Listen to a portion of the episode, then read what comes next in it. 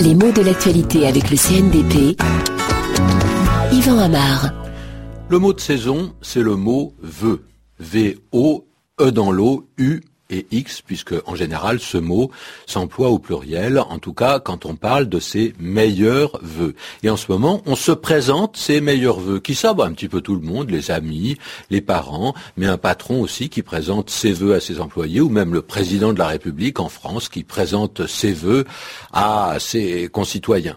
Alors, les vœux, ce sont des souhaits. Mais attention, on peut se souhaiter quelque chose à soi-même, alors que le vœu, dans le cadre des vœux de bonne année, a quelque chose de beaucoup plus altruiste. On fait des vœux pour le bonheur des autres.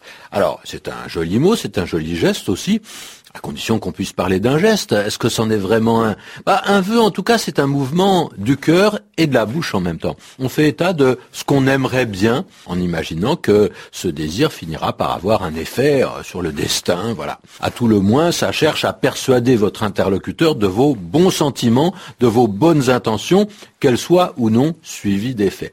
Et, on le disait, dans cet emploi, vœu est toujours au pluriel. Mais le mot est compliqué. Il vient d'un verbe latin qui est wauere, qui signifiait, entre autres significations, désirer et souhaiter. Seulement, ce vieux verbe avait d'autres sens. Ça voulait dire également faire une promesse. C'est qu'on remonte là à une pratique très ancienne, romaine entre autres. On passe un marché avec la divinité. On lui demande quelque chose, mais en échange, on lui fait une promesse. On se tiendra bien, on lui fera un sacrifice, on lui consacrera des offrandes ou des heures de prière, etc. Donc le vœu, c'est un genre de promesse et le nom votum en latin désignait l'engagement qui était pris par les époux au moment du mariage. S'aimer, se secourir, se demeurer fidèle. Dès l'origine, donc, on trouve de façon tout à fait claire cette idée d'engagement que nous allons nous comporter de telle ou telle façon après qu'on aura fait son vœu. En général, bah, il s'agit de se restreindre, de se réfréner. On fera aller sa volonté contre sa pente naturelle, contre son désir instinctif. Hein. Le vœu ne va pas sans une certaine idée de mortification. C'est comme ça qu'on peut comprendre les vœux religieux. Vœux de pauvreté, vœux de chasteté, vœux d'obéissance.